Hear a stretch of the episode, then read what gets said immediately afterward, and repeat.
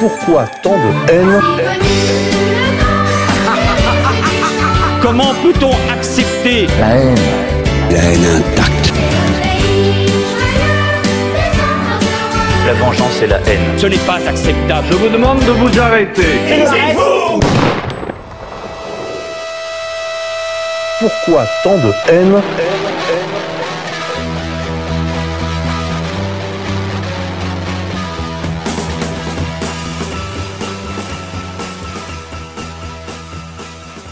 Cela fait une dizaine d'années que je pratique Rudi Reichstadt. J'ai fait sa connaissance, au propre comme au figuré, à l'époque où je travaillais avec un ami sur un ouvrage sur les attentats du 11 septembre 2001, prophétiquement intitulé J'accuse la pandémie conspirationniste, sur le mode du pamphlet inversé. L'individu était alors un quidam complètement inconnu du grand public. Il tenait déjà le site Conspiracy Watch, qui n'était alors qu'un blog rudimentaire et marginal, qui s'attirait les railleries en raison de son outrancier positionnement néoconservateur et pro-israélien. Pendant des années, Rudi Reichstadt a végété dans les limbes d'Internet, même s'il avait dès le départ de solides amitiés dans les milieux sionistes. À un moment donné de son parcours, justement, les bonnes fées, ou les sorcières, cela dépend du point de vue, de la Fondation pour la mémoire de la Shoah, se sont pensées sur son destin et d'un coup de baguette magique ont augmenté son corps de vermisseau ailé destiné à l'insignifiance d'une paire d'ailes enchantées de la République grâce auxquelles il a pu s'élever irrésistiblement vers des hauteurs absolument insoupçonnables au début de la décennie 2010.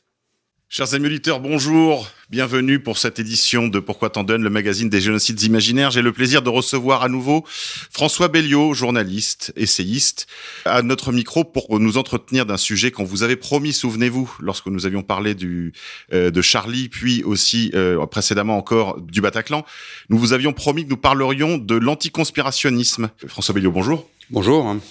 Merci d'accepter notre invitation. Alors, je rappelle à nos auditeurs que vous aviez d'une certaine façon commencé ce travail, ce, travail qui, a donné donc le, le, lieu à un livre hein, euh, intitulé L'anticonspirationnisme mis à nu à travers l'imposture, Rudi Reichstadt aux éditions Le Retour aux sources. François Belliot, vous aviez en fait commencé ce travail avec le premier chapitre, non pas le premier chapitre, la deuxième partie de votre ouvrage sur euh, sur Charlie, l'enquête impossible. Vous aviez consacré déjà un, un, tout un travail, euh, je dirais préliminaire à cette question de l'anticonspirationnisme, et vous avez, je crois, été poussé bah, à poursuivre ce travail euh, en choisissant finalement la, la figure de Rudi Reichstadt comme fil rouge de votre travail. Est-ce que vous pouvez nous dire un peu plus pour revenir sur la jeunesse de ce livre, revenir sur ce que vous nous disiez dans cette deuxième partie, euh, dans ce deuxième chapitre, première partie de votre livre sur Charlie?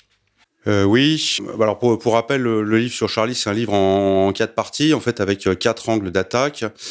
Et euh, l'analyse du discours anticonspirationniste, originellement, c'était, euh, enfin, c'était l'angle d'attaque principale que, que je comptais adopter. Je n'avais même pas imaginé traiter le, le procès euh, des attentats. Comme ça fait euh, depuis, en fait, ça fait des années, hein, je, je, connais très bien le discours anticonspirationniste. Euh, d'ailleurs, dans la bibliographie, je, je, renvoie à tous les tous les ouvrages qui ont été publiés sur le sujet ces, ces dernières années. Donc euh, je m'étais bien rendu compte qu'il y avait euh, notamment depuis 2000, 2015 des ce qu'on pourrait appeler des alors en fait ça revient de, de bien plus loin hein, mais, euh, mais une accélération de la mise en place de dispositifs anticonspirationnistes avec un discours anticonspirationniste que je vais dire assez maintenant parce que c'est un peu long c'est pour ça que je c'est pour ça que j'acronymise qui euh, présente des caractéristiques immuables d'une du, du, affaire d'une affaire à une autre. Et euh, une fois qu'on a repéré ces caractéristiques, et aussi il faut euh, il faut bien préciser que le discours, ce discours assez est tenu par un nombre d'acteurs euh, invariables, c'est-à-dire ça fonctionne comme une mafia avec euh, des, des cooptations, ne vient pas dans le club euh, qui veut. On peut imaginer qu'il y a des séances préparatoires, des faux pas à ne pas commettre, des, des points faibles sur lesquels sur, sur, lesquels insister. Donc quelque chose d'extrêmement structuré et qui en creux, une fois qu'on a identifié identifié permet à peu de frais de se faire une idée sur une affaire qui euh, mettrait des, euh, des années, voire des décennies pour, euh, pour, enfin, pour, pour, être, pour, être, pour être élucidé. Donc pour le massacre de Charlie Hebdo, qui s'appelle l'enquête impossible, c'était particulièrement adapté parce que vu que c'est une enquête impossible où toutes les, tous les trous, toutes les fenêtres, les ouvertures sont, sont bouchées, Certaines permettent quand même de, de deviner qu'il y a quelque chose de louche, mais ça ne suffit pas. Le discours anticonspirationniste est un révélateur de euh, d'une d'une manipulation, éventuellement d'une opération sous faux drapeau. Oui, on peut, on peut parler presque de, de service après-vente. En fait, le- le- l'anticonspirationnisme, c'est l'équipe chargée de gérer justement les, les inconsistances, les insuffisances de l'opération elle-même. Et c'est vrai, vous vous rappelez dans l'introduction très justement, vous avez constaté depuis 2000, euh, presque depuis 2000, on va dire depuis le, le 11 septembre 2001, bien sûr, un début de, mise en place de cette de cet appareillage qui était déjà en germe dans, dans en France, mais on peut dire sa professionnalisation, sa sa mise en place définitive jusqu'en bah, jusqu'en 2022 en fait. Hein. Vous nous tracez une, une- un, un segment plus court. Vous, vous, vous retenez la date de 2011, euh, 2022. Euh, vous rappelez les nombreuses affaires et c'est vrai que quand, quand on regarde la liste, on est saisi par, euh, bah, j'ai envie de dire par la, la la continuité et l'omniprésence en fait de ces anticonspirationnistes. Ça va donc du 11 septembre. Alors le, le alors ça c'est le, le, le 11 septembre, ça c'est euh, simplement pour préciser que euh, ça vient d'un peu plus loin. En fait, j'aurais pu commencer à JFK hein, ou même à- ou même pourquoi pas la Révolution française si on, si on va si on va vraiment Si on va par là, si on va ouais. vraiment jusqu'au bout. Mais bon, il faut à un moment prendre une limite. Si on est dans le contexte franco-français, le on va dire le plus récent, la borne temporelle, c'est l'affaire Dieudonné de, euh, de de janvier 2014 et ensuite le massacre de Charlie Hebdo de 2015. C'est là qu'il y a un envol en fait de de ce discours euh, anticonspirationniste, hein, anticomplotiste assez qui mais qui euh, euh, oui, alors l'autre bande temporelle c'est le 11 septembre effectivement où euh, où ça quand même a c'est ce qui a déterminé d'ailleurs Rudy à se mettre au travail et au service de la communauté nationale pour sauver l'humanité.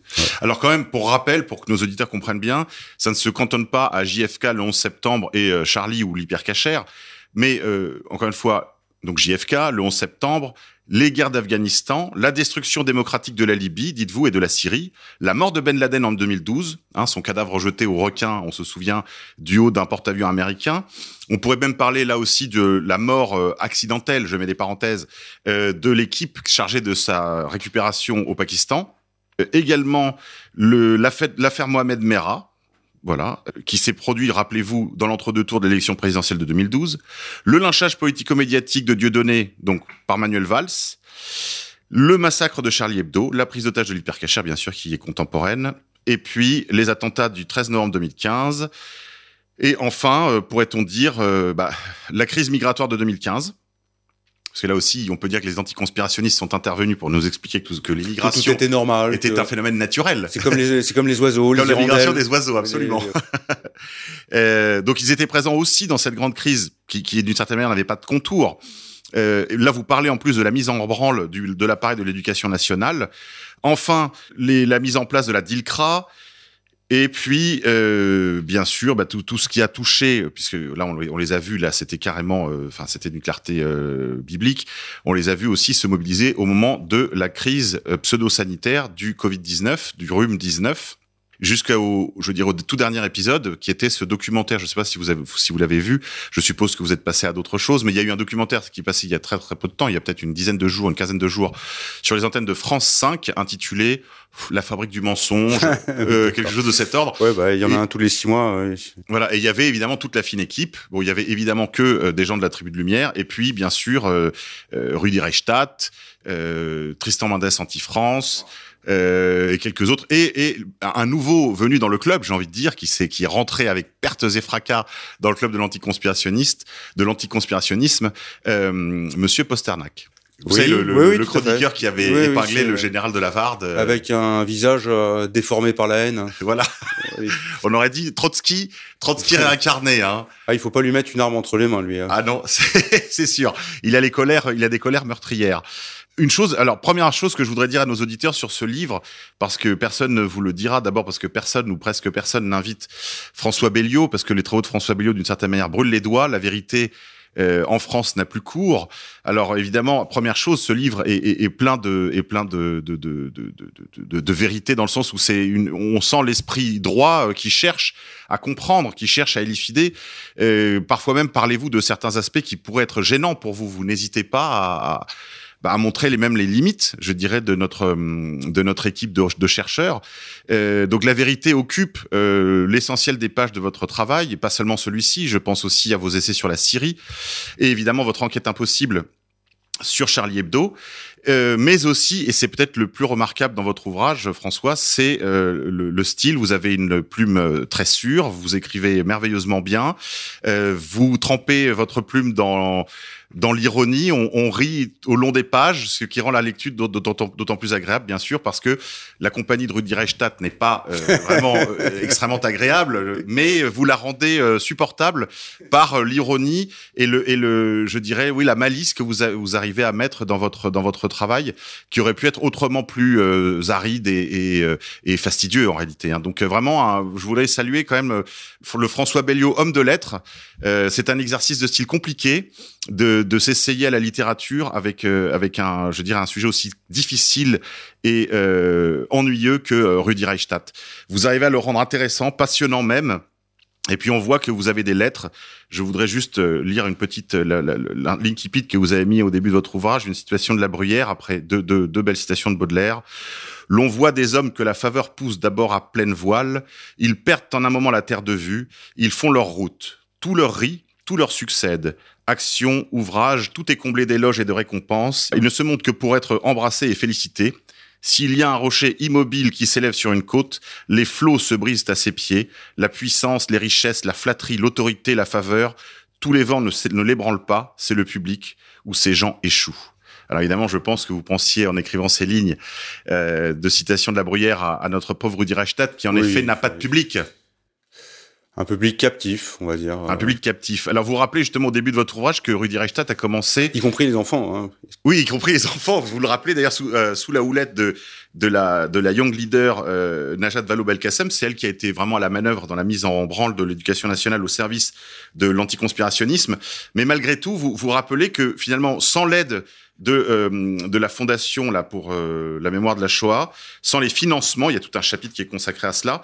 Euh, Rudi Reichstadt serait resté probablement un, un, petit blogueur dans les confins de l'internet, une luciole, dites-vous, euh, avant que de devenir un astre du, du, du, du paysage audio, audiovisuel français. Alors justement, revenons là-dessus sur la jeunesse. Quel est le premier Rudi Reichstadt? Alors, le premier Rudi Reichstadt, c'est euh, quelqu'un qui tenait un blog euh, sur euh, qui était hébergé par le, Courrier, le Courrier international, qu'il a fondé en, en 2007. Alors ses premiers articles sont, je, je, crois que ça remonte à 2004. tout de suite, le, enfin son premier article c'était sur la revue de Caroline Fourès qui est Pro-choix. Pro-choix avec Pierre Vénère, enfin sa compagne de l'époque. C'est un dépucelage assez symbolique. Et euh, 2007, donc ça s'appelle déjà Conspiracy Watch, et euh, sa préoccupation, sa première préoccupation, c'est euh, les théories du complot sur les attentats du 11 septembre. C'est pour ça aussi que j'en parle. Hein. Euh, ça va peu à peu monter en puissance. C'est très lent les, euh, les premières années. Hein. Et euh, peu à peu, peu à peu, ça, ça s'agrège. on voit des thèmes qui, qui apparaissent. assez rapidement, le, le, soutien au groupe pharmaceutique, les bienfaits de la vaccination, c'est assez, assez curieux avec le recul. Hein le, un positionnement euh, anti-russe, anti-syrien, euh, anti-Venezuela, euh, des critiques de, de plein de personnalités comme Chouard, il déteste Chouard, Étienne Chouard, Kémy Seba, Alain Soral, Dieudonné. Donc, donc ça commence à se ça commence à, il commence à, à, se développer, mais ça reste un blog. C'est vraiment un blog qui est, qui n'a pas de relief particulier et qui euh, et qui, qui d'ailleurs est considéré. Euh, je, je, je, rapporte toutes sortes de commentaires de, de, de gens qui, qui étaient confrontés à l'époque, et, moi-même j'y étais confronté à l'époque, et euh, je peux vous dire avec le recul, c'est c'est hallucinant que euh, quelque chose d'aussi insignifiant et de très engagé aussi, parce que c'était déjà perceptible à l'époque euh, qu'il y était, qu'il était vraiment dans la galaxie, euh, enfin dans la nébuleuse néoconservatrice, de manière extrêmement typique, sans aucune originalité particulière, très impersonnelle, avec tous les éléments de langage euh, donc euh, il est euh, il est très vite été identifié comme on va dire un collabo voilà pour oui un, ou un traître au service du système. Vous avez signalé très tôt ça le, le, le pied à l'étrier que lui a que lui a mis le couple Vénère Caroline Fourest. Vous rappelez également qu'il écrit dans la revue La règle du jeu qui est à l'époque la revue du oui, il est lié au cercle de l'oratoire. Euh, cercle de l'oratoire. La, la... Il faut rappeler à nos auditeurs qu'est-ce que c'était que le cercle de l'oratoire. Oui, alors c'est la version, c'est la version française du, euh, du, du PINAC, c'est-à-dire du Project for New American Theory, hein, qui est un ensemble de personnalités néoconservatrices qui, euh, bah, qui ont grosso modo ont formaté la politique américaine, qui, euh, qui s'est servi des attentats du 11 septembre 2001 pour pour entraîner le, le reformatage du euh, du, Du Grand Moyen-Orient, oui. voilà de, de- du, euh, du Grand Moyen-Orient. Tout ça étant extrêmement lié à, à Israël, donc on peut dire que le, le cercle de l'oratoire est la déclinaison française du euh, de- du PNAC. Voilà. Et donc ça donc il s'est retrouvé aussi. Oui, c'était un cercle qui se tenait, donc c'était la, la, la pasteur, je, je parle au féminin, je sais c'est bizarre, du de l'oratoire, donc du, qui est un temple euh, à Paris à côté de, du Louvre, euh, qui avait réuni un club, on pourrait dire ça comme cela, où se retrouvaient les euh, Romain Goupil, Alain Finkielkraut, en fait, comme aux États-Unis, en fait, une, une, une équipe souvent de juifs anciens gauchistes ralliés à un certain conservatisme, en tout cas en matière de politique étrangère, un grand interventionnisme. Certains ont même parlé à une époque Oui, de wilsonisme oui. beauté. Oui. Et, euh, et, et, et c'était la, la, le micro-groupe en fait qui, est- qui essayait, malgré le, le- la fureur de l'époque, on se souvient des manifestations monstres dans les rues, aussi bien que des prises de position d'un gouvernement pourtant traître par ailleurs, mais qui avait eu le courage de s'opposer à la guerre en Irak. On se souvient bien sûr des interventions du ministère des, du ministre des Affaires étrangères de l'époque, Dominique de Villepin, contre le, le, le, le- le Colin Powell venu avec sa fausse fiole. Ah, c'était une autre époque. Hein. C'était une autre époque. C'était Ouais. une autre époque. Mais, mais quand même, il y avait ce, on pourrait dire ce bastion du néoconservatisme français et Rudi Reichstadt éclos à l'ombre du cercle de l'oratoire. C'est quand même euh, significatif. Oui, en ayant après, en ayant auparavant été introduit par euh, par Caroline Forest et euh, et après, bon bah de de, de fil en aiguille, euh, sa, trajectoire va gagner de plus en plus en, en cohérence. Euh, il va se retrouver, alors je me rappelle plus si c'est 2017 ou 2018. euh, bon, il y a, y a une progression qui est vraiment constante. C'est, y a aussi, c'est pour ça que c'est, assez intéressant à raconter parce que euh, c'est, un destin euh, d'une certaine façon. C'est, euh, c'est, c'est pas très intéressant en soi. C'est-à-dire que dans un monde normal, c'est, c'est un personnage qui, qui n'a aucun intérêt. Hein. Mais la trajectoire dans, dans le contexte, euh, on va dire, de durcissement du, euh, du pouvoir, des, des lois répressives, euh, c'est, euh, c'est extrêmement symbolique. Il va finir en 2017-2018. euh, il, il boucle la boucle. il va finir par se professionnaliser. Son site se professionnalise. Il va être financé par la Fondation pour la mémoire de la Shoah. Est-ce que vous pouvez nous donner quelques chiffres? C'est quoi le financement? Parce que j'ai regardé sur leur site internet, il y a deux plumes déclarées. Euh, Il y a Rudi Reichstadt ainsi que sa collaboratrice. Il probablement qu'il y a d'autres contributeurs. Non, il y en a d'autres euh, parce qu'on peut trouver en fait euh, euh, des euh, des parce qu'il y a des gens en fait qui se mettent en colère contre les, les articles qui sont écrits sur eux. Vous en savez quelque chose. Oui, on va en parler tout à l'heure. Et euh, donc ces, ces gens font des recherches et identifient des, des, des, des rédacteurs. Donc on s'aperçoit quand même qu'il y, a des- il y a des contributeurs et des, et des rédacteurs. Euh, alors ça reste quand même extrêmement opaque. Hein. C'est, on est loin de, de ce qu'on appelle la, la société de la transparence. Hein. Ah oui, c'est moi qu'on Euh, puisse dire. Euh, si vous voyez le, le site de, de Conspiracy Watch, et, et ceux qui savent en plus le, le côté, euh, enfin l'origine de Rudy Rachet, c'est-à-dire son blog, c'est-à-dire que son blog, euh, autant c'est clair que c'était une seule personne qui l'animait, euh, il il y avait, je me rappelle, en 2010, il devait y avoir qu'une cinquantaine de publications à l'année, ce n'est pas grand-chose. Ce sont des relais, ce, ne sont pas des articles rédigés, euh, ce ne sont pas des, compositions poétiques savantes. Euh, là, si vous allez sur le site de Conspiracy Watch, là maintenant, euh, allez-y, euh, c'est une curiosité. On peut le faire une fois dans sa vie, ça, ne coûte rien. Euh, vous verrez quand même qu'il y a un, il y a un travail énorme. Ah, c'est- Ça ne peut pas être que deux personnes. C'est- impossible. Mais c'est en tout cas c'est ce qu'ils affichent sur, sur on va dire dans l'ours. Il y a il y a deux noms qui sont à Ah oui. l'affiche. je- je- Et, et, et- et c'est intéressant. Alors, je vais expliquer à nos auditeurs pourquoi je le sais. Vous avez peut-être, pour certains d'entre vous, vu qu'un article avait été publié d'abord euh, par euh, donc par euh, Street Press, et ensuite Rudi Reichstadt s'est emparé de cet article de Street Press qui faisait suite lui-même à un article d'ailleurs du CRIF. Euh, donc, on peut dire qu'il y a une cascade, il y a une production, en- en- on va dire comme une campagne d'influence. Il y a un article qui sort dans, sur le site du CRIF, puis il est il lui est donné un, écho plus important avec euh, St- Street Press, qui est un média Soros et euh, affilié au Parti socialiste, de, l'aveu même de leurs auteurs. Hein. Je n'invente rien.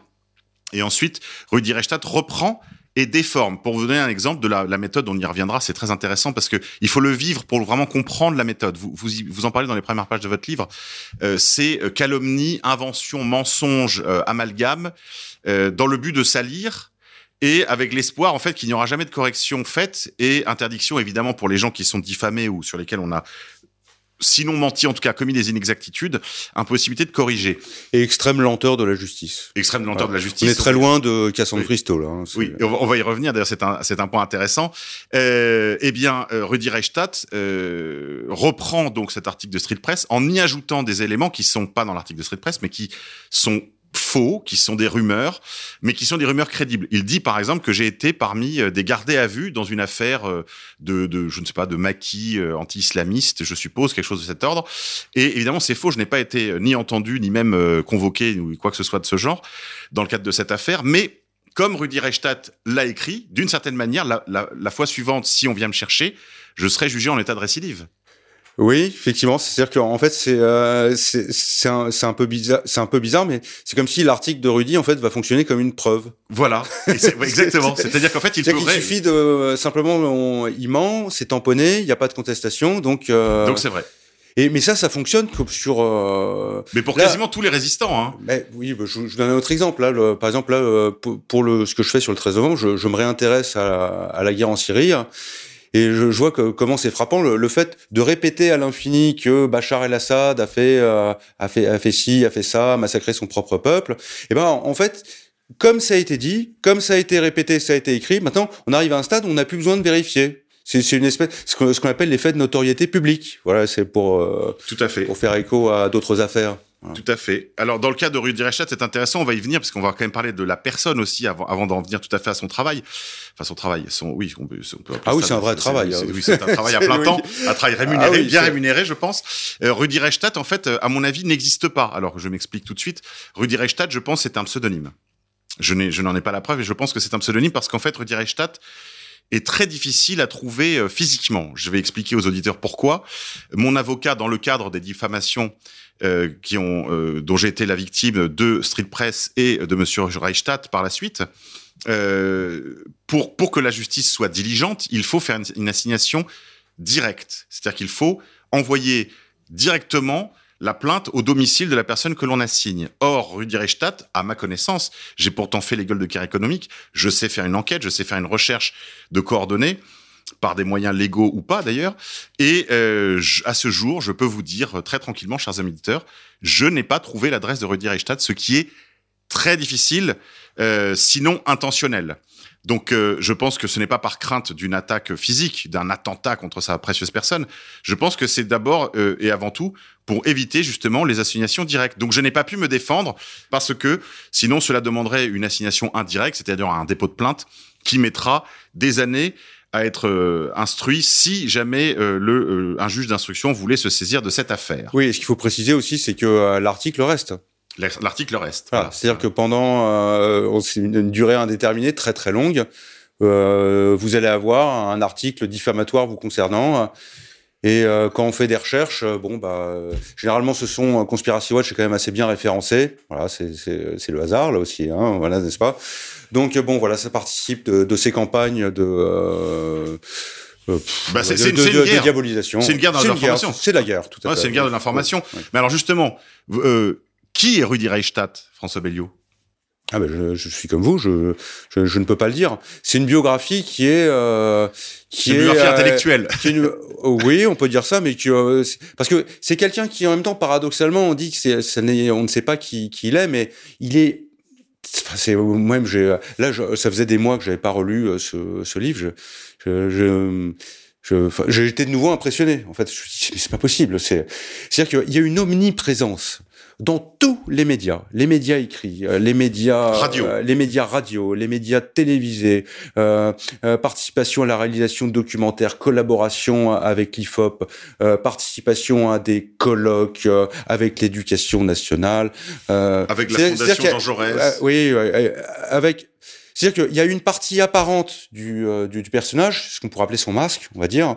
C'est-à-dire qu'il y a un masque Omniprésent. omniprésent euh, qui permet de dessiner une continuité biographique, mais qui en même temps est, est un peu curieuse parce que, en fait, moi je vous dis, je, je ne sais pas. On a très peu, on a Euh, pour ainsi dire aucun pas- élément biographique pas, euh, sur là, là, vous voyez, je fais, je fais des, euh, je fais, là, je suis en train de faire, de faire les portraits des, des terroristes du 13 novembre.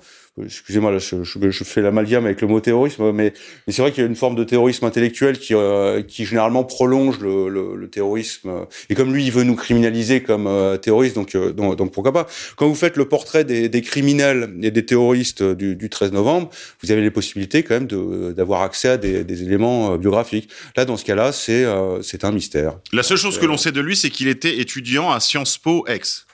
Ça, c'est vrai. Oui, ça, c'est euh... bah, parce que c'est quand même euh, pendant longtemps, ça a été son seul diplôme. Et euh, c'est vrai que ça faisait un peu d'ailleurs euh, le, le, CV du pauvre par rapport aux universitaires aux, aux côtés desquels il, s'affichait. Il a fait l'IEP d'Aix-en-Provence. Il a été l'élève de, de Vincent Gesser.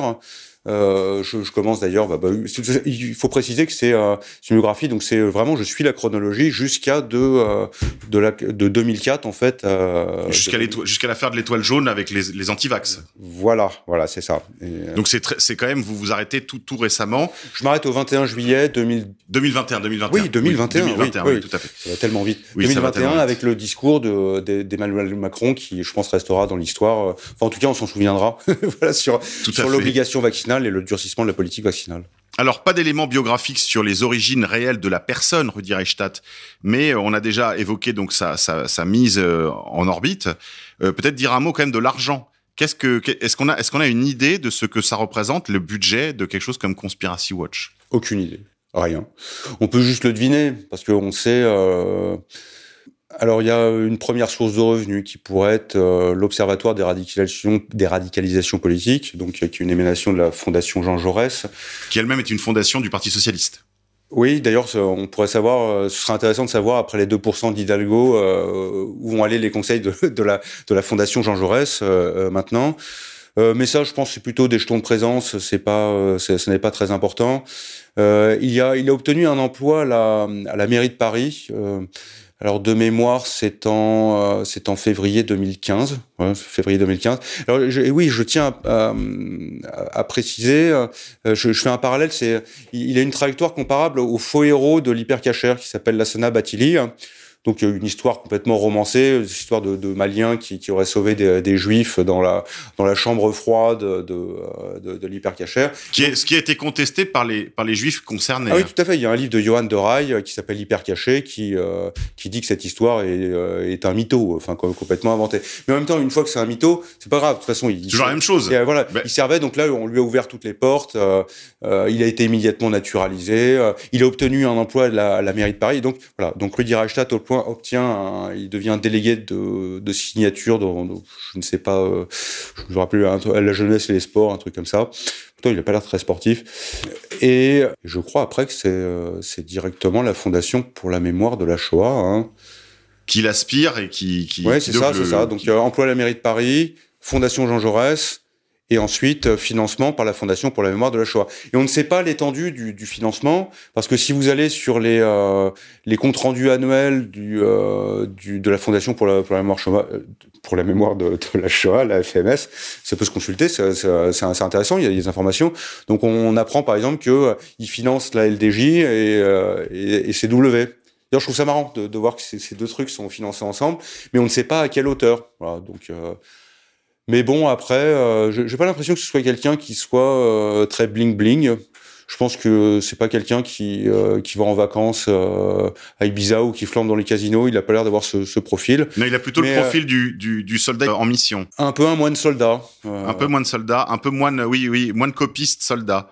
Voilà. Il y a quelque chose de cela. Mais je, mais je pense qu'il doit habiter un. Je, je pronostiquerais qu'il doit habiter un beau quartier et qu'il doit pas avoir de problème à la fin du mois.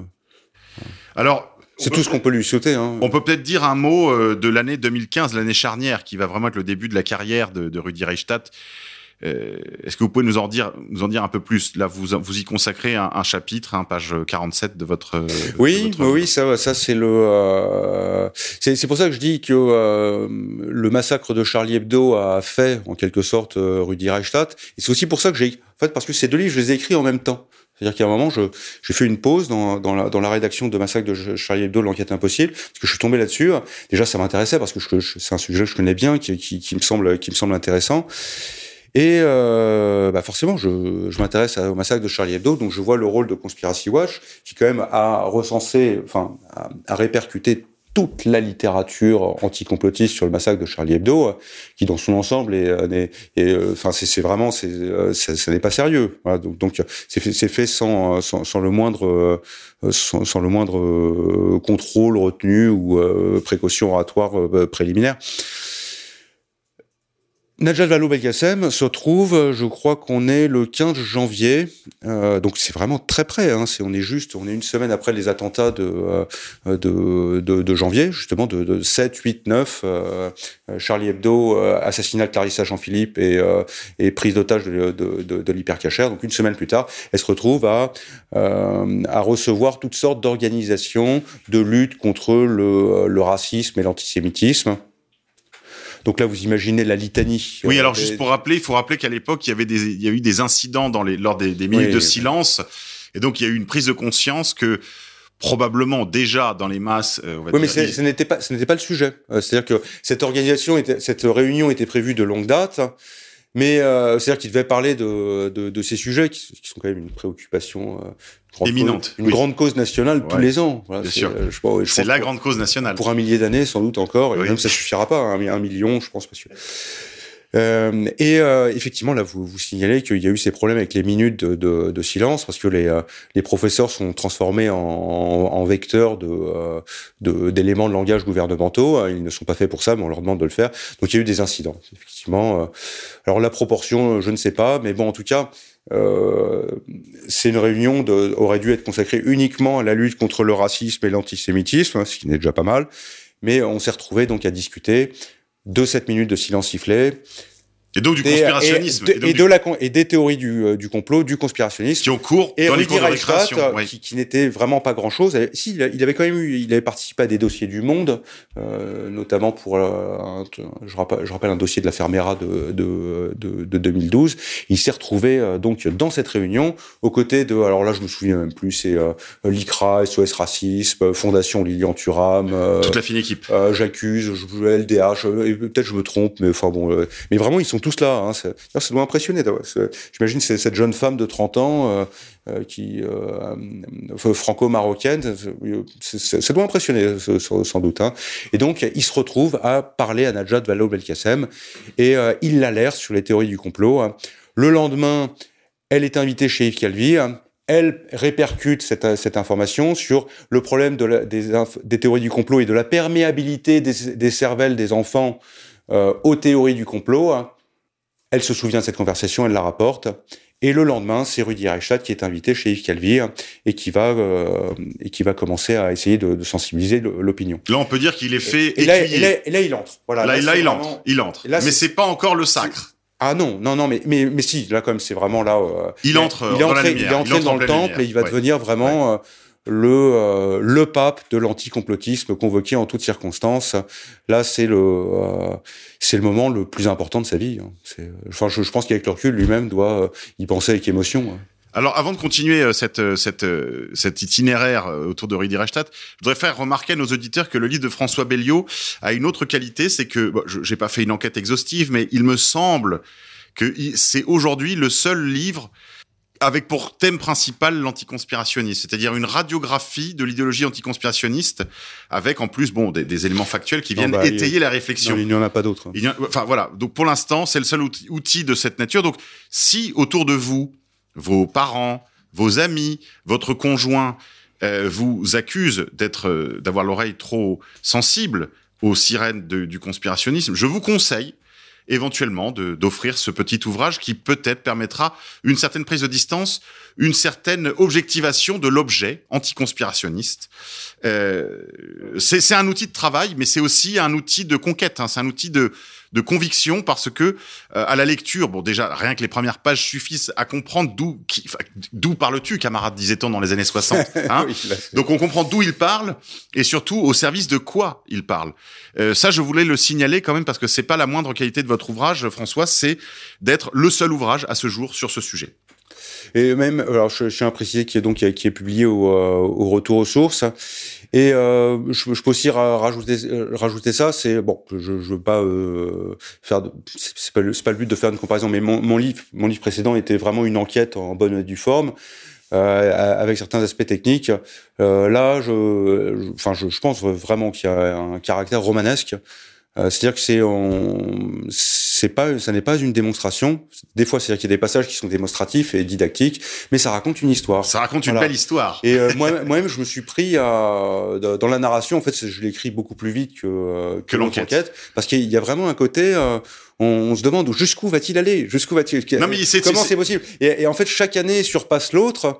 Et euh, c'est un sujet d'émerveillement. Enfin, euh, on pourrait imaginer une, une adaptation, une série télévisée de la vie de Rudy Reichstadt. Non, mais je plaisante à peine, parce qu'en réalité, il y a quelque chose de balsacien dans ce personnage. C'est-à-dire que c'est vraiment de l'ombre à la lumière. Vous avez trouvé cette très belle métaphore de la luciole à l'astre. Voilà. On passe vraiment du, ah des ténèbres à la lumière. C'est une très belle histoire. On va penser à Belle Amie aussi. Euh, oui, oui, tout à fait, tout à fait. Et donc il y a quelque chose de très parisien aussi. Je veux dire par là de, de cette aventure de, de ce pauvre petit juif euh, étudiant probablement dans un dans une masure de voilà dans les sous les combles à Aix-en-Provence on imagine le ouais, on peut imaginer tous ces héros de, de romans du euh, du 19e siècle le Lucien de Rubempré de justement de, de Balzac ou le euh, ou le Frédéric Moreau de, oui. euh, ou même le Fabrice Del Dongo voilà, qui le Fabrice Del Dongo de euh, qui, qui débarque Stendhal. de Stendhal qui débarque sur le champ de bataille là on imagine il y a un peu il y a un peu de ça hein. on est quelque part entre Rubempré et Del Dongo avec des personnages qui sont extraordinairement ambitieux et qui sont prêts à tout pour réussir euh. tout à fait et alors justement ben, un petit mot peut-être un petit entracte. enfin, la, la, la, différence quand même c'est que euh, Rudy a quand même des, des, appuis très sérieux dès le début tandis que ce sont des personnages qui sont un peu dépourvus. Bah, il a des quartiers de noblesse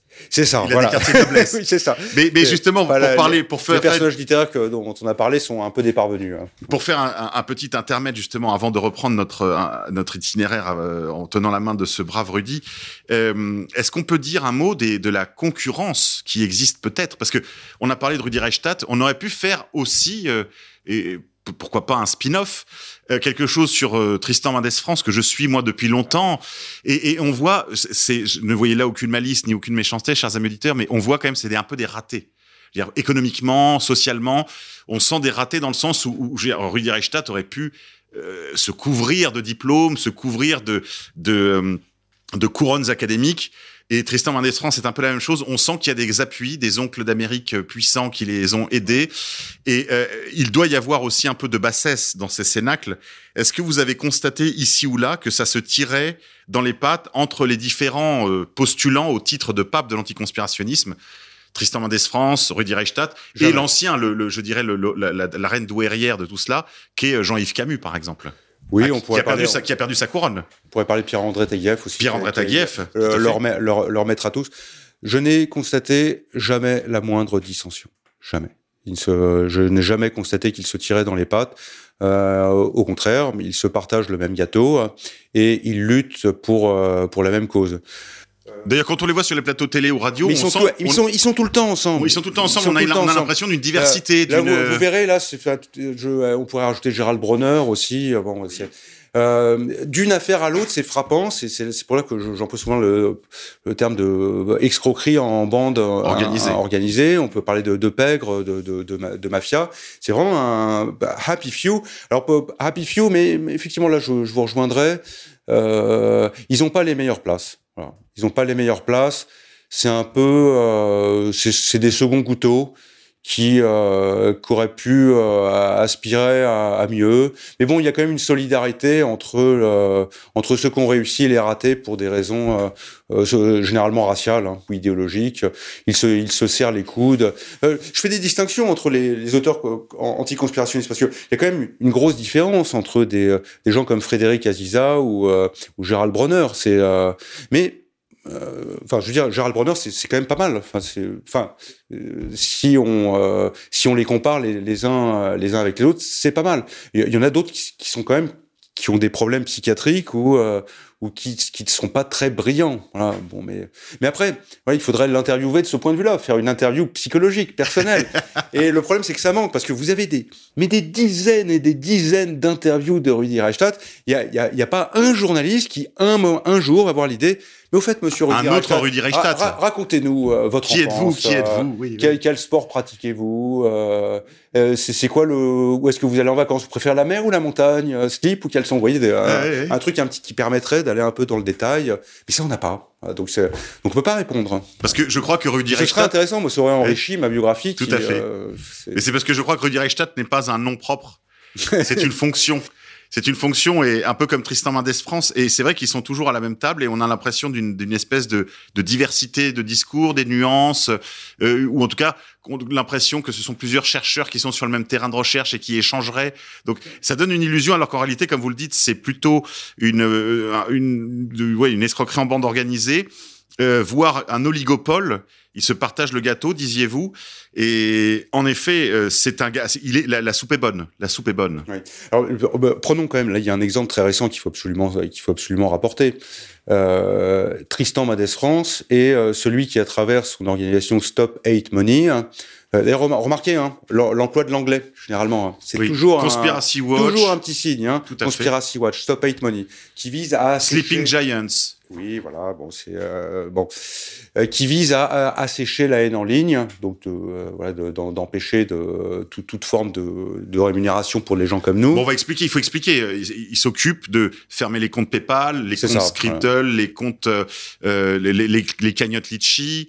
Euh, les, euh, les, les, comptes en, en banque même. J'ai eu là, le cas avec un, camarade là qui, qui, qui est sur la radio euh, sur, le, sur les ondes électroniques, Lou Divergent, qui, qui a vu son compte bancaire personnel fermé suite aux démarches des Sleeping Giants et Stop Hate Money qui s'occupe principalement de cette affaire monétaire. D'ailleurs, c'est si ça va si loin que des gens se sont organisés. Je sais pas si vous avez eu connaissance de ça, François, et ont créé une organisation qui s'appelle, je crois, les Corsaires, qui a pour but de contrer les campagnes des Sleeping Giants et de Stop Hate Money, les campagnes de boycott des grandes marques qui annoncées par exemple sur CNews, les campagnes pour euh, l'éviction de tel ou tel journaliste. Là, je pense à Eric Zemmour, euh, le dernier en date. Mais quelle que soit l'opinion que l'on cherche à, à, finalement à asphyxier économiquement, il y a la riposte commence à s'organiser. Mais voilà, ça c'était pour dire quand même un mot de intéressant de savoir que ça existe. Voilà. Alors après, pour tout, pour aller au fond de l'affaire, je, je, ne sais pas, j'ai pas de contact avec eux, mais euh, prudence quand même avec ces corsaires. On ne sait pas qui c'est, donc jusqu'à. Il faut toujours vérifier. Jusqu'à ce qu'on sache qui ils sont. Parce que malheureusement, il y a toujours ce phénomène de contestation contrôlée qui doit systématiquement être être être euh, voilà disséqué à chaque fois. Absolument. Mais reprenez votre propos, François. Vous vouliez me dire donc euh, il, oui, s'occupe de ça. Mendes France a, a, lancé le coup d'envoi de la campagne contre Rivarol pour euh, lui pour empêcher à, l'hebdomadaire de la droite nationaliste de de profiter oui des, De, profiter d'un alors je, c'est un acronyme je, m'en souviens plus. Je, enfin oui c'est la commission paritaire des publications et agences de presse. Merci, merci. Voilà, de, de lui retirer cet agrément. Agrément qui donc lui permet d'accéder à un taux préférentiel de TVA de 2,5% au lieu de 20%, ainsi qu'à des tarifs postaux également euh, préférentiels, et, l'obligation pour les kiosquiers et les grandes surfaces qui vendent de la presse de les exposer comme euh, titre d'information euh, d'intérêt général. Voilà, donc cette cette campagne a été, j'en parle en fait dans le livre, mais ça, s'est continué. Et il y a eu une tribune qui a été publiée dans Le Monde, c'était en mars en mars, signé par. Alors je sais pas s'il y a Mendes France dedans. Je, mm. Il y a Mendes France, hein. D'accord. Donc il y a Mendes France, il y a Rudi Reichstadt. Euh, bon après il y a, il y a le couple Klarsfeld. Voilà. Bon, tout un ensemble de personnes qui sont euh, extrêmement marquées euh, communautairement et, idéologiquement, qui appellent à justement au retire, au retirement de de, de, de, de cet agrément. Et c'est enfin arrivé. Donc, oui, ça s'est produit. La campagne a été couronnée de succès. Il y a une, une, dizaine de jours. Tout à fait. Ils ont reçu une lettre euh, recommandée, euh, Rivarol, euh, qui, enfin, qui, qui, acte justement la, la fin de, de, cet octroi. Et il faut voir que, entre temps, Conspiracy Watch a reçu l'agrément de cette commission. Voilà. C'est alors que si on prend les critères qui, qui définissent, euh, qui, enfin, qui, qui, devraient permettre, euh, euh, qui devraient légitimer l'obtention de, de, de, ces avantages, si on voit le, le, site Conspiracy Watch, si on les confronte à, au, enfin, aux contraintes de l'agrément du, de, enfin, de, de, de, cette commission paritaire, de cette, de cette commission paritaire, ben on n'y est pas du tout. On n'est absolument pas. Donc voilà, là je, voulais euh, montrer un prolongement et aussi pour signaler que là je me suis arrêté en, en juillet 2000, euh, de 2021, mais en fait ça continue. Oui, vous voyez, ça, ça, continue toujours, toujours, toujours, toujours. Oui, c'est vrai que le, le, dernier épisode en date, vous avez raison de le rappeler, François, c'est cette euh, cette campagne contre Rivarol qui a été immédiatement couronnée de succès. Hein. C'est-à-dire que bon, on a ça en, en moins de deux mois. La commission paritaire s'est pliée au désiderata des couples, du couple Glarsfeld et, des deux archevêques de l'anticonspirationnisme, Rudi Reichstadt et Tristan Mendes France. Euh, à qui je dois d'ailleurs, je le signale en passant, parce que quand on, les, quand on en a un sur le dos, en général, on les a tous. Hein. euh, je dois mon éviction de Twitter. Euh, Tristan Mendes France était acharné contre moi parce qu'il est très en colère que j'ai publié une, une émission qui est toujours, qui a toujours les faveurs d'ailleurs de YouTube et de d'autres plateformes, euh, sur le Talmud, qui s'intitule le Talmud dévoilé.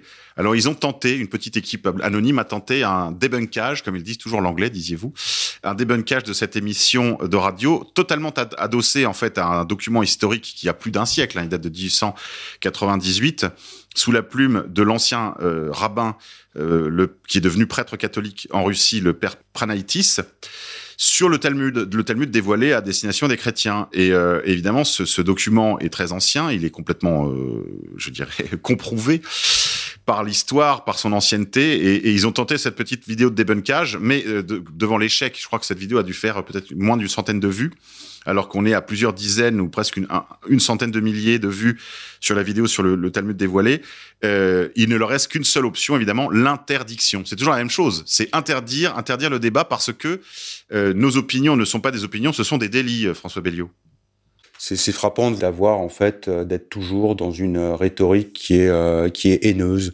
qui appelle à l'interdiction, à l'assèchement financier, euh, à l'emprisonnement, des, des, méthodes vraiment extrêmement laides et, et ce, qui, ce, qui, me permet quand même de, de préciser que le discours anticomplotiste est un discours de structure raciste.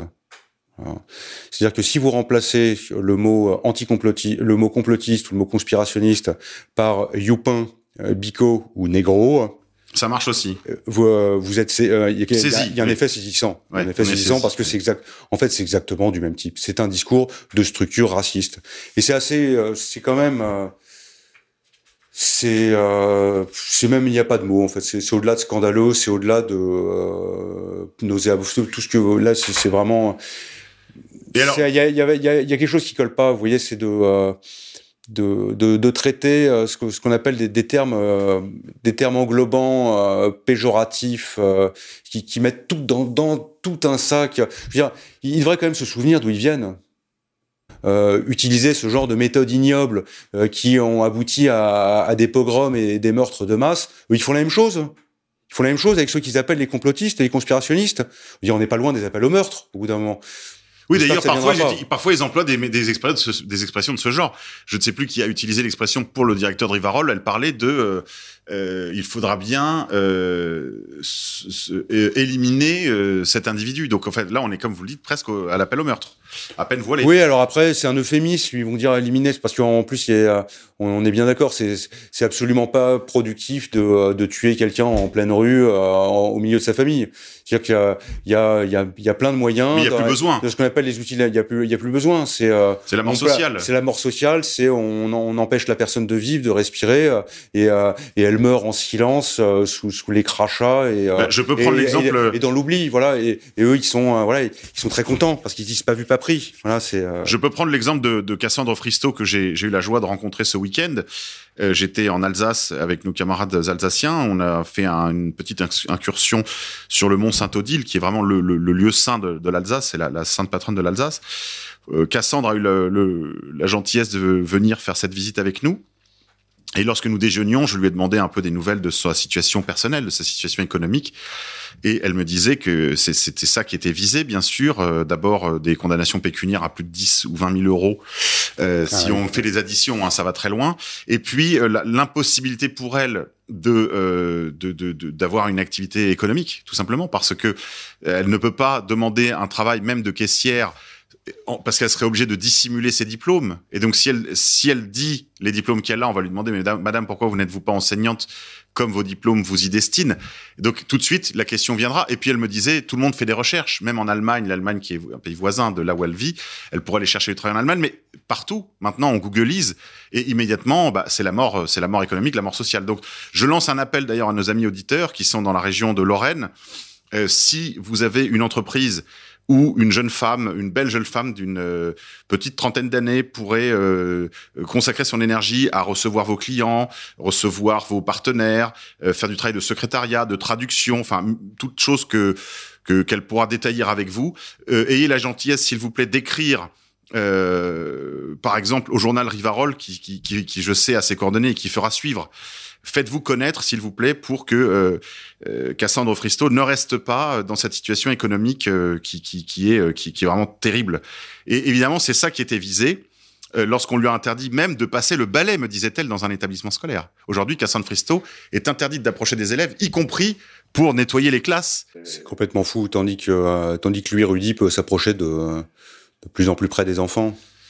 Alors justement, parlons un peu de cela parce que euh, nous allons reprendre notre notre incursion.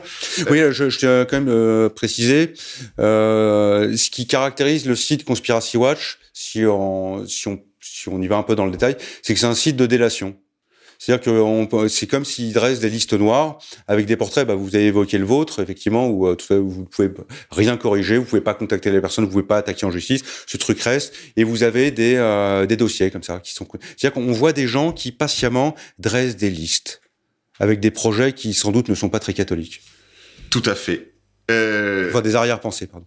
Et c'est alors on parlait tout à l'heure de l'école avec Najat Vallaud-Belkacem, vous parliez de cette rencontre. La consécration, c'est quand même le 9 février 2016. Peut-on revenir à cet événement, euh, François? Là, c'est là, c'est vraiment l'entrônement, quoi, le couronnement de, euh, de Rudi Reichstadt. Que se passe-t-il le 9 février 2016, François?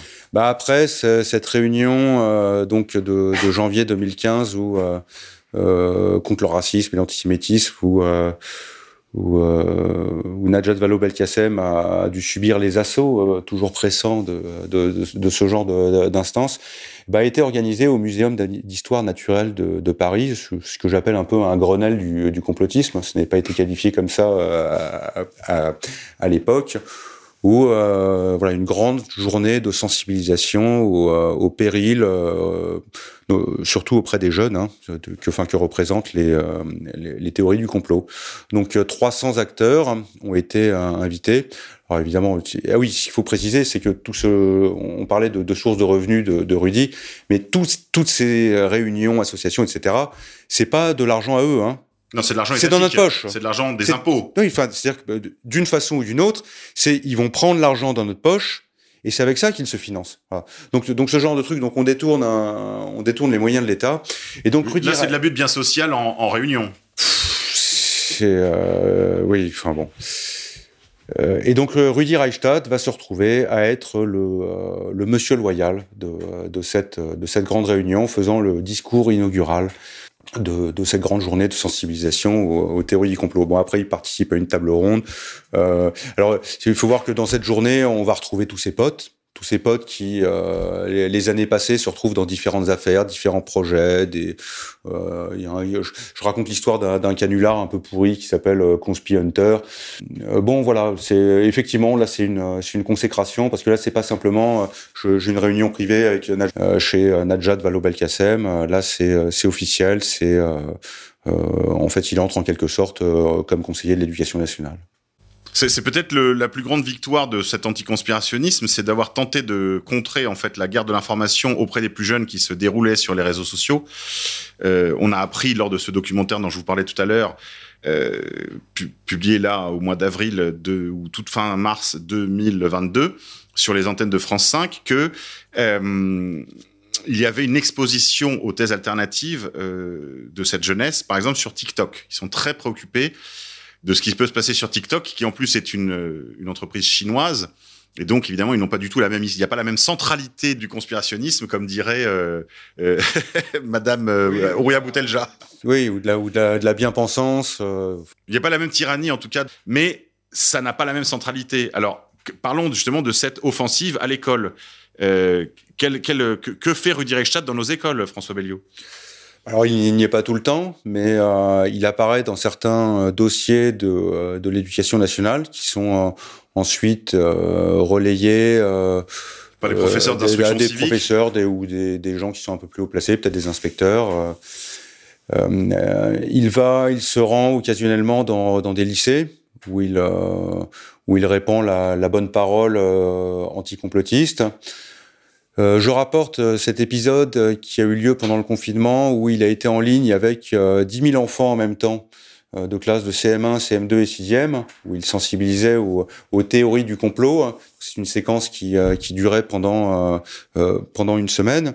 De manière, de manière générale, c'est une obsession des auteurs assez, les enfants. Les enfants parce que ils ont bien compris, euh, ce sont quand même des anthropologues, c'est des gens qui connaissent la nature humaine, ça on ne peut pas leur enlever ça. Hein. Donc ils ont bien compris que euh, les habitudes, les meilleures comme les pires, s'acquièrent dans l'enfance et qu'il faut faire porter un très gros effort en fait dans cette période de, euh, où le cerveau est le cerveau est tendre et malléable comme de la molle pâte à modeler et que c'est à ce moment-là en fait qu'il faut qu'il faut faire un effort tout particulier pour pour qu'ensuite il n'y ait pas de dérapage et qu'on soit sûr que euh, le cerveau soit figé dans la bonne direction pour toujours, ensuite pour tout le reste de l'existence. Donc c'est euh, c'est très important pour eux ça de euh, les enfants et le cerveau des enfants, le temps de cerveau disponible des enfants pour pour les bah voilà pour en faire des citoyens qui sont respectueux des valeurs de la République. Est-ce qu'on peut dire que avec l'écologisme, le réchauffisme climatique d'origine de, anthropique, l'anticonspirationnisme sont les nouveaux chapitres ajoutés à la morale laïque qui ah, est dispensée dans les écoles? Ah mais oui, mais ça, c'est de toute façon, c'est écrit noir sur blanc dans des euh, dans des, euh, dans, des directives, enfin, dans des directives ou des rapports que, que j'ai pu lire. De l'éducation nationale. C'est très important. Ça fait partie du effectivement du euh, de la fabrique du bon citoyen. On appelle ça, c'est le c'est pas le, le bréviaire, le euh, enfin disons un credo. Enfin voilà un certain nombre d'articles de euh, de foi. C'est Oui, oui, on peut dire ça. Bah, dans la mesure où on ne donne pas aux enfants le recul suffisant pour savoir euh, si, euh, par exemple, ce serait intéressant de d'expliquer que tous les auteurs anticonspirationnistes viennent d'un monde bien particulier, très connoté idéologiquement. Ce, ce serait honnête, voilà, dans, dans, dans la démarche. Mais bon, ça, ça n'est pas fait et euh, par contre, l'idée, c'est vraiment de, de, mettre la gomme. Alors, vous vous rappelez, je, je, je, vais quand même le donner à lire parce qu'il y, y, a quand même une grande inquiétude. Il y a une grande inquiétude dans l'AC, dans, hein, dans le monde anticonspirationniste. Une grande inquiétude. Et Reichstadt, d'ailleurs, plus le temps passe et plus il est inquiet. Donc, on a l'impression ah quand même que c'est un, un, puissant fond. C'est un peu le tonneau des Danaïdes, c'est un peu le rocher de Sisyphe. Plus ils en font et moins ça marche. Exemple. Donc ça, c'est sous la plume de Rudi Reichstadt. Hein. Compte rendu donc de l'étude du pro donc sur son site en date du 7 janvier 2018 euh, sur donc la première étude vraiment sur la pénétration des théories conspirationnistes dans la société. Les attentats de janvier 2015 ont mis en lumière l'existence au sein de la société française d'un courant d'opinion complotiste tangible. Depuis, les inquiétudes sont croissantes quant à la circulation des théories du complot dans l'espace public ou encore de fake news, toujours l'anglais, susceptibles d'influer sur le cours d'une élection. Trois ans après ces attaques, la Fondation et Conspiracy Watch ont mené une, la fondation, il faut entendre la, fondation Jean Jaurès, hein, euh, ont mené une étude pour estimer la pénétration du complotisme dans la société et approcher plus finement le profil de ceux qui y adhèrent. C'est l'enquête d'opinion la plus ambitieuse sur le complotisme réalisée à ce jour. Alors, le complotisme est un phénomène social majeur qui concerne dans sa forme la plus intense pas moins d'un Français sur quatre. Seul un Français sur cinq y semble hermétique. La plupart des théories du complot soumises à l'échantillon recueillent des niveaux d'adhésion préoccupants. Comparativement à leurs aînés, les jeunes sont nettement plus perméables aux théories du complot, sauf certaines d'entre elles, portant par exemple sur le réchauffement climatique ou l'immigration. Le conspirationnisme est corrélé avec le vote populiste de gauche ou d'extrême droite. Alors c'est quand même intéressant, c'est qu'on voit que deux, deux, autres des articles, euh, des nouveaux articles, on va dire, du, du nouveau catéchisme citoyen que sont l'antiracisme d'une part et euh, l'écologie, le pseudo-écologisme réchauffiste euh, de nature anthropique. Donc, de, enfin de, de c'est un peu la trinité postmoderne. Hein. Oui, c'est un peu la trinité. Il y, en a qu'un qui fonctionne vraiment chez les jeunes, c'est quand même l'anticonspirationnisme. Enfin, pardon, c'est le complotisme au contraire. L'immigrationnisme, enfin, l'immigration n'est pas vue comme un problème, pas plus que le, que le, le, réchauffement climatique oui, c'est-à-dire que ça, en fait, les, ces deux autres articles euh, il se rend compte que ça fonctionne plutôt bien. Ça fonctionne plutôt bien. la propagande fonctionne plutôt bien. Ça ne rencontre pas d'opposition. De, de, euh, par contre, euh, là, ils sentent sur ce qu'ils appellent les euh, les théories, parce que, il faut bien préciser que c'est un truc tellement fourre-tout, ça, ça n'a aucun sens. De toute façon, ce sont, ce sont des termes qui sont, qui sont à vocation euh, diabolisante. Polémique, oui, polémique, diabolisante. Ça, ça, ne veut rien dire, hein, théorie du complot. Mais là, ils sentent que il y a un os. Là, c'est, euh, vous utilisez l'expression tonneau des Danaïdes, effectivement. Ah là, là, il faudra bientôt mettre des implants hein, pour surveiller ce qui se passe dans la tête des gens, parce que, ben, en fait, vous voyez, même quand ils font des sondages, on sent qu'ils sont pas sûrs, parce que ils se disent, ah, je vais interroger quelqu'un, mais peut-être qu'il ment. Euh, est-ce qu'ils sont tous honnêtes quand ils répondent? Est-ce que c'est vraiment, est-ce que c'est vraiment le cas? Là, on sent l'inquiétude. Ils ont moins de prise, incontestablement. Et il y a une vraie inquiétude. Mais c'est très, c'est très intéressant pour nous, en tout cas, qu'il y ait à peu près 20% des gens qui soient sensibles aux explications alternatives des différentes campagnes de bombardement de mensonges dont ils font l'objet. Ce sont, ça, ça équivaut d'ailleurs à peu près à la proportion de réfractaires dans la population, c'est-à-dire 20%. Alors, j'aimerais quand même qu'on dise un mot, parce que l'heure avance, François. J'aimerais qu'on dise un mot de, de, de, de, du rôle de Rudi Reichstadt et de l'AC au moment de la crise des Gilets jaunes. Oui, euh, alors c'est toujours les mêmes... Euh, les mêmes ressorts euh, C'est toujours les mêmes ressorts. Euh, quand le mouvement des, des, Gilets jaunes a pris son, euh, son essor, donc on était en novembre 2018, l'angle d'attaque de, de Rudi Reichstadt, ça va être d'expliquer que les, les Gilets jaunes sont contaminés par les théories du complot et que... Alors sur quel sujet? La maçonnerie les vaccinations? Bah En fait, tout tout. C'est euh, euh, le sionisme. Qui, qui va, euh, oui, oui, la critique du sionisme. on se souvient de Fly Rider. C'est de, c'est de, c'est de, en fait, c'est vraiment de, fil en aiguille. Il faut voir que vraiment, ce qui a permis de, placer sous l'été noir le mouvement les, des gilets jaunes. Enfin, moi, c'est vraiment le moment que j'ai identifié. C'est février 2018 avec l'agression de Alain Finkielkraut. Et là où on a senti une, une prise, une reprise en main du pouvoir profond qui qui allait, enfin vraiment, qui, qui là pour le coup, a lésiné beaucoup moins sur beaucoup moins sur les moyens. Mais l'événement. Oui, parce qu'il y avait quand même quatre axes que portaient les Gilets jaunes, en tout cas certains Gilets jaunes, euh, la, la, la, pointe avancée. C'était le combat contre la maçonnerie comme étant une espèce de parasite sur la démocratie euh, française. Ils avaient identifié la maçonnerie comme étant une espèce de parasitisme politique. Il y avait la question de la lutte contre le sionisme, donc il y avait quand même une hostilité à l'égard des régimes comme euh, comme le régime sioniste, euh, parce qu'il y avait une très grande faveur, on va dire, vers un certain tiers-mondisme. Il y avait un tiers-mondisme de principe qui circulait. Et puis, il y avait aussi la question de ce qu'ils appelaient la pédocriminalité en réseau. Donc ça, c'est des choses qui, qui avaient cours, je pense, dans tous les milieux qui combattent euh, l'ASE, donc euh, l'aide sociale à l'enfance, les placements alors, je, abusifs. Je, genre, je dirais peut-être pas tous les, euh, pas tous ah les non, groupes pas, de, de ah gilets, non, mais, ah en, non, pas mais, tous, non. mais en tout cas, eux, ce qui les inquiétait le, le plus, c'était que ces groupes de gilets jaunes contaminent en fait euh, tout, c'est-à-dire qu'on tous les gilets que, jaunes soient voilà, quoi. c'est que tous les gilets jaunes soient contaminés par par, par ce genre d'idées. hein. Bon, donc euh, ils ont été caricaturés, caricaturés comme complotistes et euh, ce qui a euh, dé- déclenché le mouvement, en fait, ce qui a permis de, de cristalliser cette accusation, c'est l'attaque du marché de Noël de, de, de Strasbourg. Donc je, je crois qu'on était en décembre 2018. Oui, un attentat sous faux drapeau qui n'a pas fonctionné. Les gilets Alors, jaunes c'est très, c'est très. euh, je, je donne tout le détail hein, de, de l'affaire. Moi, je, je, je, ne, je ne tranche pas. Mais dans tous les cas, que ce soit une opération sous faux drapeau ou pas, ou pas déjà de un, qu'est-ce qui interdit de se poser la question? On, on a le droit de se poser la question. Les gilets Voilà. jaunes se sont posé la question Ils à haute voix. ils se sont posé la question. Maintenant. Et de, euh, et de là, dites-vous. mais à partir de là, on n'a parlé que de ça. C'est-à-dire qu'on on en a profité pour les, les réduire en fait à, à, ce, à ce genre de à ce genre de point de vue et ce qui a permis de, de, de les amalgamer à, la- à la mouvance euh, à la mouvance complotiste. Et après par la suite, si vous prenez tous les articles ou tout ce qui est relayé sur les gilets jaunes euh, par Rudy Reichardt, c'est uniquement cet angle d'attaque. Voilà, c'est-à-dire le problème des gilets jaunes, c'est qu'ils font progresser les théories du complot, le conspirationnisme, eux-mêmes sont des conspirationnistes, et de de l'anti du conspirationnisme à, à l'antisémitisme, et etc., etc., etc. Il n'y a qu'un pas, quoi. euh, collusion avec l'extrême droite, euh, dan- dangereuse, voilà, et par capillarité, voilà, on, on arrive à une diabolisation. Mais alors, une question, Et François je-. Et je me rappelle, c'était euh, c'était Alain Soral qui, qui avait dit ça dans euh, dans une dans une interview, enfin ou dans une, je me rappelle plus, une intervention tout au début des, des euh, de- du mouvement des gilets jaunes. Il disait que les euh, les, les gilets jaunes vont euh, découvrir qu'ils sont antisémites. Voilà. Mais, mais ça, c'était tout au début, alors qu'ils ne l'étaient pas du tout.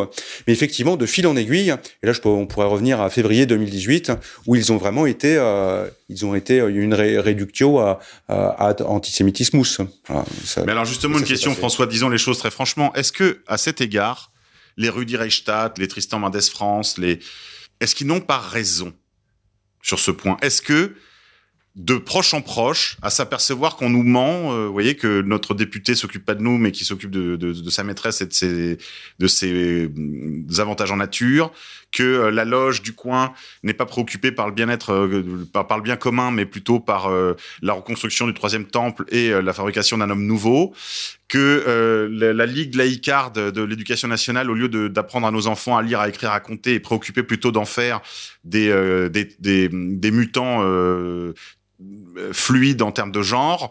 Est-ce que de proche en proche, tout ça ne nous amènerait quand même pas, voyez, à s'approcher de la question bah, d'abord des complots, puis des attentats sous faux drapeau, puis des attentats sous faux drapeau aux manipulations de la géopolitique inter- internationale, à l'antisémitisme. Est-ce que c'est est-ce que c'est entièrement faux? Est-ce qu'on ne constate pas une pente qui conduit progressivement d'une découverte à une autre? Oui, oui. Euh, parce que euh, ce qui s'est passé avec les gilets jaunes, c'est euh, ça, c'est un phénomène qu'ils ont bien, ont correctement identifié. C'est-à-dire, c'est vraiment c'est le premier pas qui coûte. C'est-à-dire qu'une fois qu'on a fait le premier pas, d'ailleurs, quelle que soit la pièce du château dans, dans laquelle on pénètre, il y a toujours une porte qui, euh, qui ouvre sur une autre, et ça ils l'ont parfaitement compris. Et comme euh, le château, euh, ça n'est pas un village avec euh, des hameaux séparés, mais c'est quelque chose de parfaitement structuré, hein, il est inévitable au bout d'un moment qu'on commence à, à se repérer dans ce château hein, et qu'on commence à identifier les pièces principales. Et euh, tous les chemins mènent à Rome. Voilà. Euh, donc, euh, je, je pense qu'on, on- ils ont parfaitement identifié ce, ce problème. C'est-à-dire que de, Donc, en de, fait, de, leur fil, rhétorique- de fil en aiguille, quelqu'un qui commence à douter, euh, bah, surtout quand il voit, parce que ce qui s'est passé avec les gilets jaunes, c'est une fois que vous doutez une première fois et quand vous prenez des tirs de flashball, vous vous faites diaboliser, etc. Déjà, vous avez compris qu'il y a un problème. Enfin, disait qu'il y a vraiment quelque chose qui cloche.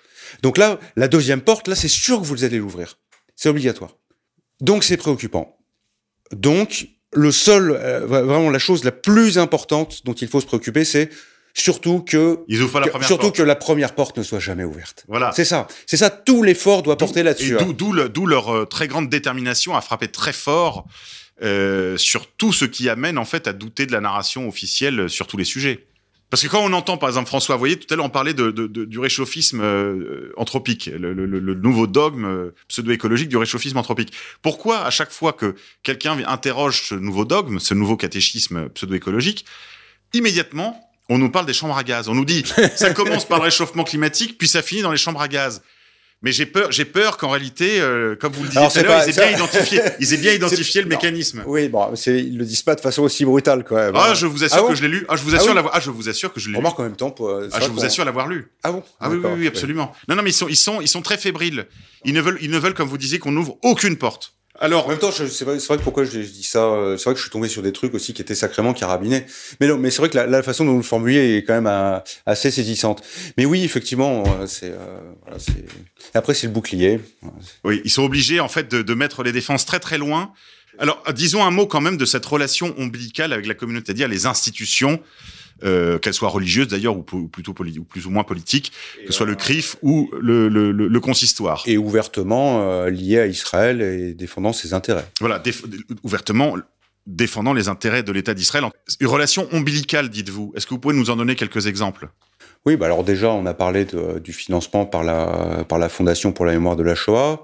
On peut remarquer, euh, c'est une tendance statistique très lourde, que euh, ce qu'on appelle des, ce qu'on va appeler des, euh, des juifs sionistes, hein. c'est-à-dire qui sont très très engagés politiquement, on va dire pour la cause israélienne. Ou des sionistes non juifs d'ailleurs. Je pense là, pour Aussi, le coup, oui, à à, à, Vienne- et, et- Caroline et Ouais. qui sont des, des, des sionistes non juifs. Voilà, donc euh, là, Ou Philippe Val. c'est-à-dire que dans la mouvance anticonspirationniste, euh, les profils, c'est 100% ces gens-là.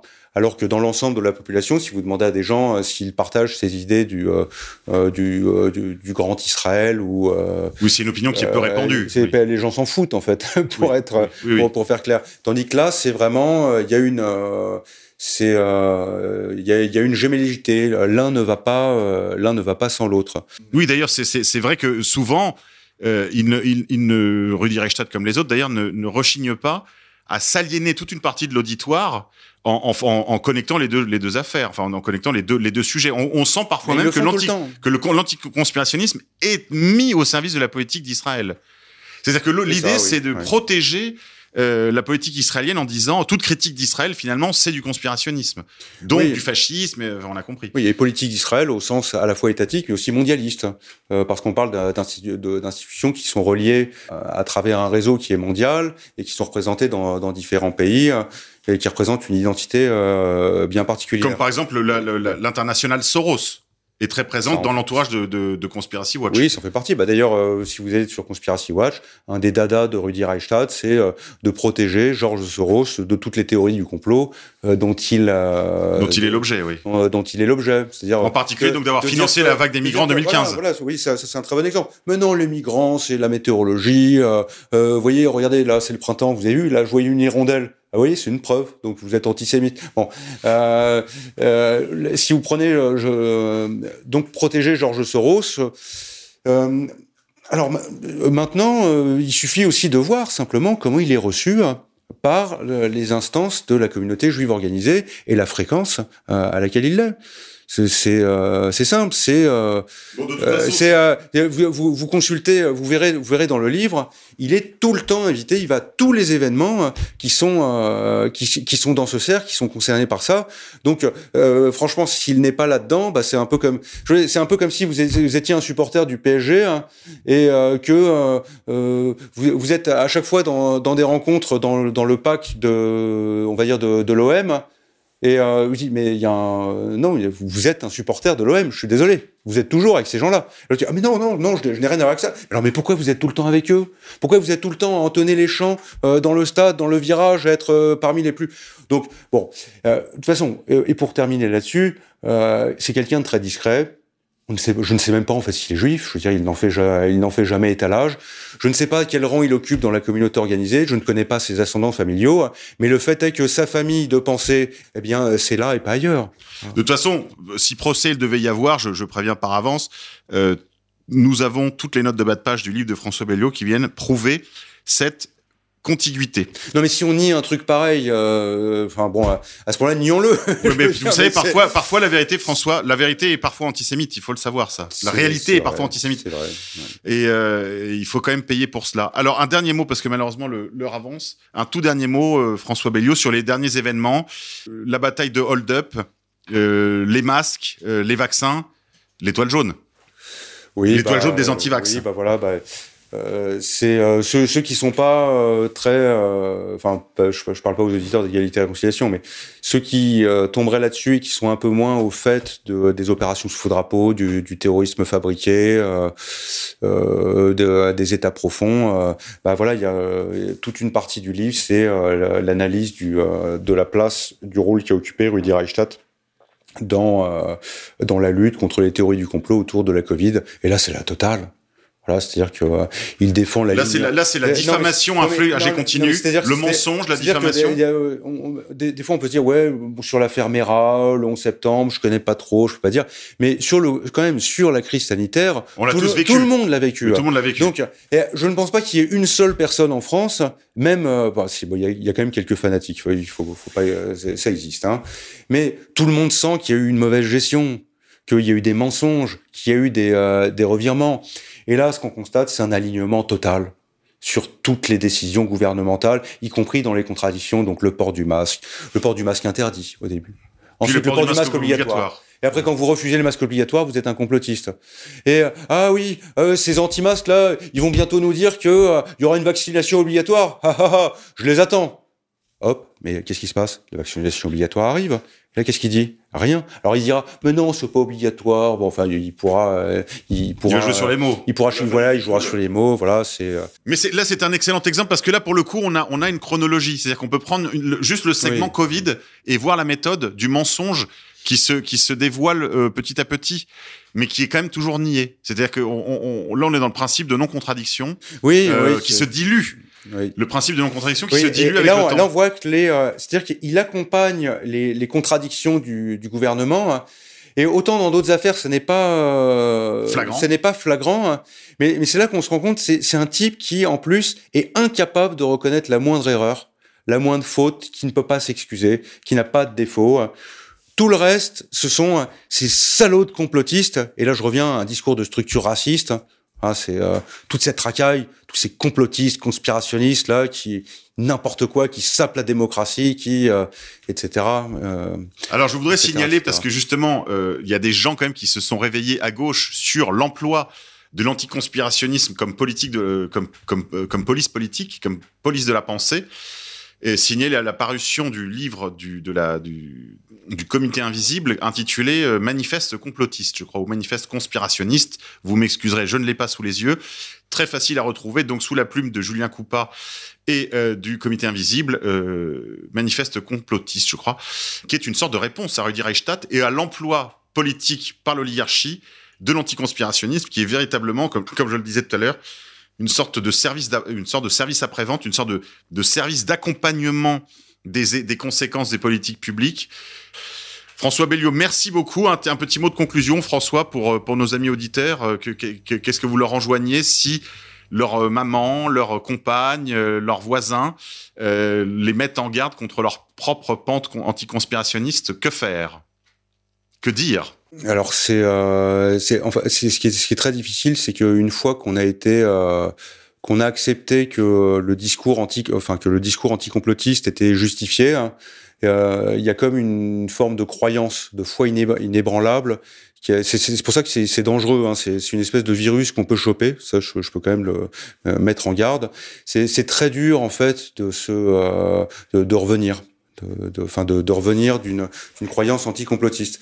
Donc les, les, discussions sont en fait sont, je dirais, en l'état des choses, sont malheureusement à peu près impossibles. De toute façon, nos, nos ennemis l'ont bien compris. C'est pour ça qu'ils font en sorte qu'il y ait une digue, une digue, un tabou religieux, un tabou religieux. Voilà ça, une digue infranchissable entre euh, entre nous et, euh, entre nous et les autres. Bah moi, je leur recommanderais la, de laisser sur leur table de nuit de vos proches qui euh, sont sur cette pente savonneuse, cette pente dangereuse de l'anticonspirationniste, achetez le livre de François Belliot et bah oui, voilà, le leur. Effectivement, je suis-je bête? Oui, bah lisez mon livre, tout simplement. voilà, donc vous découvrirez en plus une, une belle histoire. Hein. Enfin, c'est vous direz les aventures de Rudy. C'est un roman noir, c'est il y a des aventures, il y a plein de rebondissements, euh, il y a une progression, euh, il y a un suspense hein, incontestable. Bah d'ailleurs, euh, je pense que je pourrais rajouter un chapitre, mais, mais je pense que je vais m'arrêter là parce que c'est quand même euh, non, c'est pas c'est euh, c'est quand même je pense que Balzac a dû plus a dû a dû se faire avoir plus de plaisir à écrire Balzac Splendeur et misère des courtisanes que Balzac qui était lui-même un conspirationniste puisqu'il s'était donné pour tâche de décrire justement les liens secrets qui unissaient le crime et la haute société, n'est-ce pas Et qui disait de, qui disait de son œuvre qu'elle était, qu'il écrivait à la lumière du trône euh, et de, de, deux flambeaux, le, le, le trône et l'autel. Et on a aussi, aussi l'histoire, là, il y a la citation de Balzac, il y a l'histoire euh, officielle, alors là je, je n'ai pas exact, qui est, euh, enfin, qui est fausse, inventée, et l'histoire véritable. donc ça, ça, ça, peut se retrouver, mais une, un truc qui est ultra conspirationniste, hein, là pour le coup. Hein. Donc la citation de Balzac, il y a deux histoires, l'histoire officielle, menteuse qu'on enseigne, puis l'histoire secrète où sont les véritables causes des événements. Bah oui, Honoré de Balzac conspirationniste, comme par exemple tout pouvoir est une conspiration permanente. Ou oui, euh, je, je, vois la citation à laquelle vous pensez, François, sur l'histoire, l'histoire qui est essentiellement euh, une affaire cachée, quoi. Oui, euh, les états profonds, quoi. Grosso modo, c'est les états profonds du 19e siècle. Et c'était déjà, voilà, c'était déjà le cas du temps de Balzac.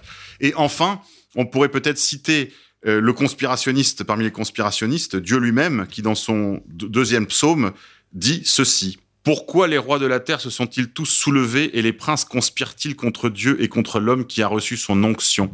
Voilà, donc on peut dire que l'auteur de l'écriture, en tout cas, est conspirationniste. François Belliot, merci. On merci, se retrouve hein. pour un prochain rendez-vous, chers amis auditeurs, pour un prochain Pourquoi tant de haine, le magazine des génocides imaginaires.